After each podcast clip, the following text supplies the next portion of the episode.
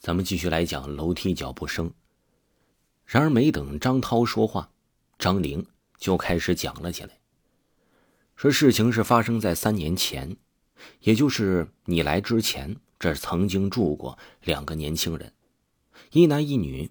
男的很疼爱女朋友，每天呢都去给女朋友送饭、打扫家务、洗碗，都快是男的基本上全包了。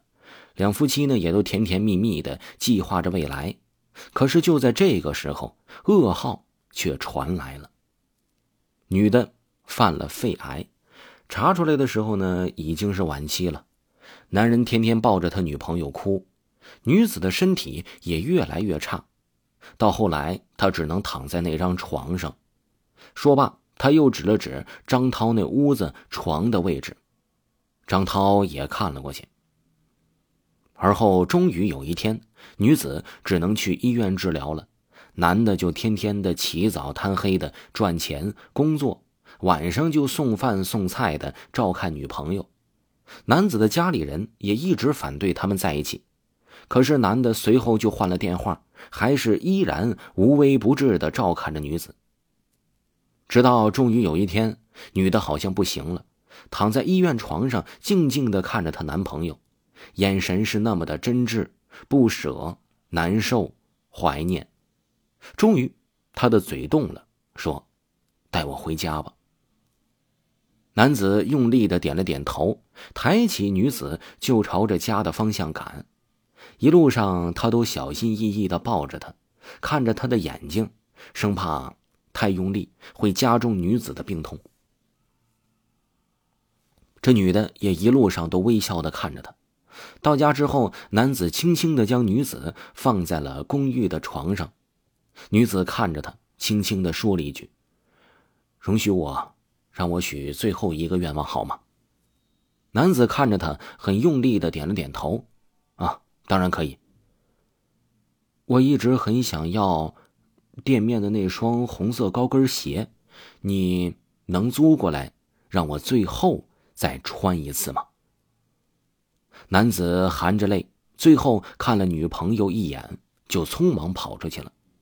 屋外已经下起了雨，雨水和眼泪混合到了一起。可是他不在乎，但是他却没想到，这竟然是最后一眼。等他回来的时候，这女子已经停止了呼吸。男子抱着女子的尸体，颤抖着将手中的高跟鞋穿到了女子的脚上。然后看了看手表，已经是凌晨一点半了。他痛苦的哭了一整夜。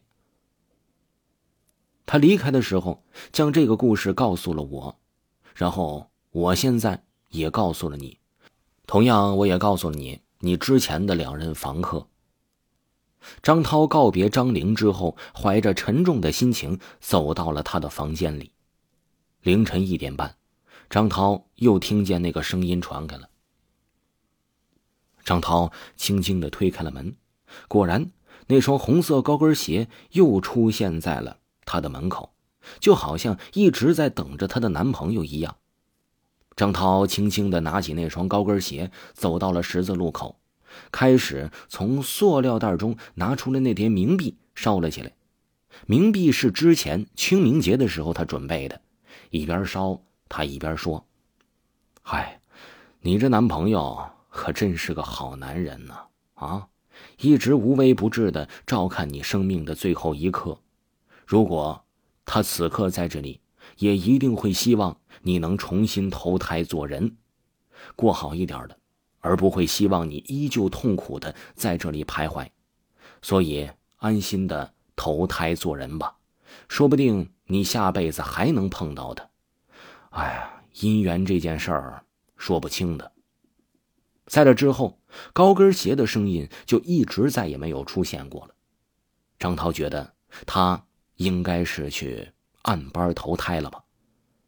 在一年之后，张涛听邻居说，故事中的那男的的微信告诉他已经结婚了，还生了一个女宝宝。